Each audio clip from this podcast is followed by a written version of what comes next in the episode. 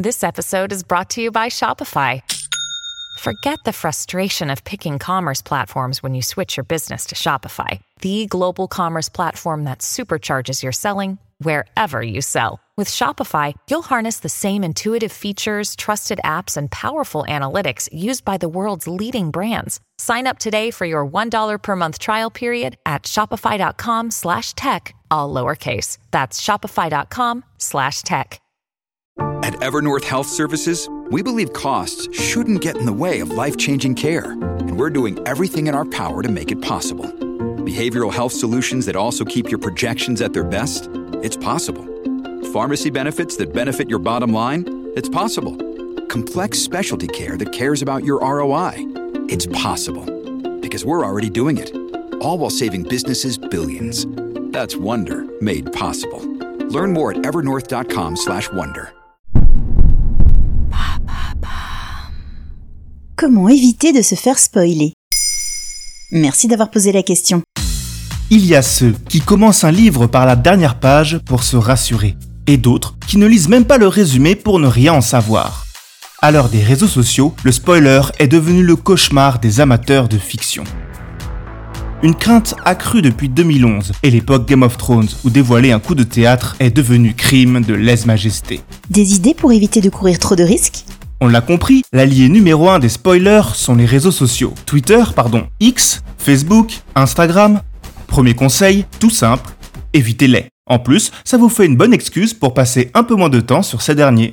Si vraiment vous ne pouvez pas vous en passer, sachez qu'il est possible de masquer certains sujets et mots-clés pour éviter de tomber sur des posts ou des articles indélicats. Plus radical, il existe des extensions comme Twivo, Spoiler Shield ou Spoiler Protection qui masquent les spoilers sur les réseaux sociaux. Une fois à jour dans votre série ou votre livre, vous pourrez retirer ces filtres.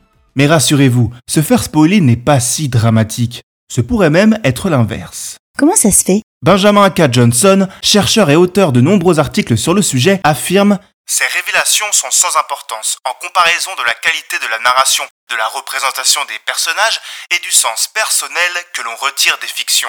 Bref, il y a mille autres façons d'apprécier une œuvre que par le biais du suspense et des twists. Pour preuve, nous sommes nombreux à relire ou revoir des œuvres et à y prendre autant, si ce n'est plus de plaisir qu'à la découverte. Tout le monde continue d'aller voir Roméo et Juliette, et le succès des fictions historiques ne se dément pas. Benjamin poursuit Ces divulgachages aident le spectateur à mieux comprendre l'histoire et à se focaliser sur des détails significatifs. D'ailleurs, c'est prouvé scientifiquement. Sérieusement? Oui, le spoil ne gâche rien, c'est même le contraire, confirme l'étude menée en 2011 par Nicolas Christenfield et Jonathan Lewitt, chercheurs en psychologie à l'université de San Diego. Pour le prouver, ils ont sélectionné 819 personnes qu'ils ont divisées en trois groupes.